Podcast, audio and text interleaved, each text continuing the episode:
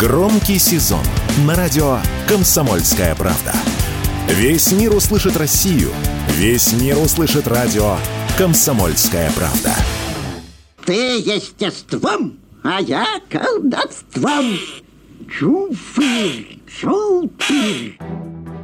Самая лучшая баба-яга советского кино – 7 ноября 2023 года исполнилось ровно 120 лет со дня рождения народного артиста РСФСР Георгия Миляра. Родился Георгий Францевич в 1903 году. Его отец, Франц де Мильо, был французским инженером-мотостроителем, который приехал из Марселя в Россию на работу. Однако он умер, когда будущему актеру не исполнилось и трех лет.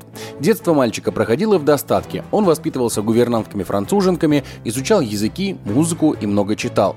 Еще до начала Первой мировой войны мать Георгия Францевича, вдова де Мильо, переехала из Москвы в Геленджик, опасаясь нарастающих в стране волнений. А после После революции семья осталась без родных и денег, дом на юге был конфискован, а большая московская квартира превращена в коммунальную, где семье отвели лишь одну комнату. Чтобы не афишировать свое аристократическое происхождение, актер сменил фамилию на Миляр. С самого детства Георгий Францевич увлекался искусством, а любовь к театру ему привила тетя, театральная актриса. Уже в 7 лет будущий актер впервые попробовал нанести грим, попытавшись перевоплотиться в Мефистофеля из Фауста. Однако был разочарован, когда вместо испуга вызвал у родственников смех. Позже артист, наоборот, связал свою жизнь с комедией и говорил, что юмор – одно из важнейших качеств в человеке.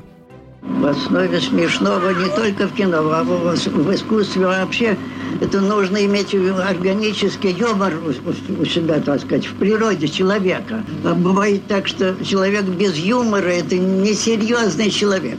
Юмор надо воспитывать и в детях. Бывает, что и дети растут, как сухие резонеры, а это нехорошо. Юмор не зубоскальство, а мудрость. После школы в 1920-х годах Миляр был принят на работу в Геленджикский театр Бутафора, а началом своей карьеры обязан случаю. Актриса театра, в котором Георгий Францевич работал, заболела в день спектакля, и нужно было срочно ввести кого-то на роль Золушки. Это стало первой женской ролью в карьере артиста. Неожиданный дебют прошел удачно, его ввели в уже идущий репертуар и стали занимать в новых постановках. После, окончив школу юниоров при театре Маяковского, который тогда именовался Московским театром революции, Миллер продолжил покорять театральные подмостки, но по-настоящему мечтал именно о кино. На первых кинопробах он встретился с режиссером, с которым в будущем будут связаны его самые запоминающиеся роли – Александром Роу. Однако молодой Миллер переволновался и пробы провалил. Позже Роу вспомнил о нем и все-таки предложил роль в экранизации сказки «По щучьему велению». Георгий Францевич сыграл роль царя Гороха. Ради нее актеру пришлось брить волосы и брови. «Будь по-твоему, генерал, получай за совет. Кровь серебром. А пока наше царское спасибо. Ура! Картина была принята критиками и аудиторией очень тепло, поэтому Роу сразу же получил заказ на следующую киносказку. Именно после этого между режиссером и Милляром завязалась многолетняя дружба. Роу снимал актера во всех своих фильмах, часто одновременно в нескольких образах. Наиболее характерным для него стала Баба Яга, которую он играл в пяти разных картинах. Как позже рассказывал актер, образ всеми любимой героини сложился из двух реальных прототипов. Внешность он взял от старушки, которую как-то увидел в Ялте, когда та посла коз, а характер он подчерпнул у соседки по коммунальной квартире, которая, по его словам, была ужасно склочной и постоянно с кем-нибудь ссорилась.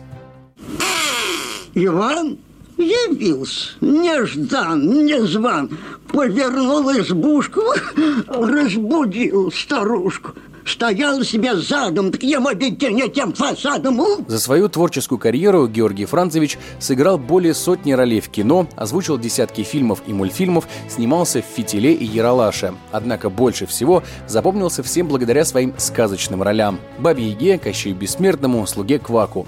По воспоминаниям коллег и друзей, в жизни Миляр был веселым, эрудированным человеком, свободно владел немецким и французским языками, любил детей. После смерти в 1993 году у родных Миляра остался большой архив с письмами, записями, фотографиями и грамотами, часть которого жена и приемная дочь актера передали в музей кино. Откровен совет вам один дам, как такого совета не дать, Чтоб на старости стать вундеркиндом, в детство почаще впадать. Егор Волгин, радио «Комсомольская правда».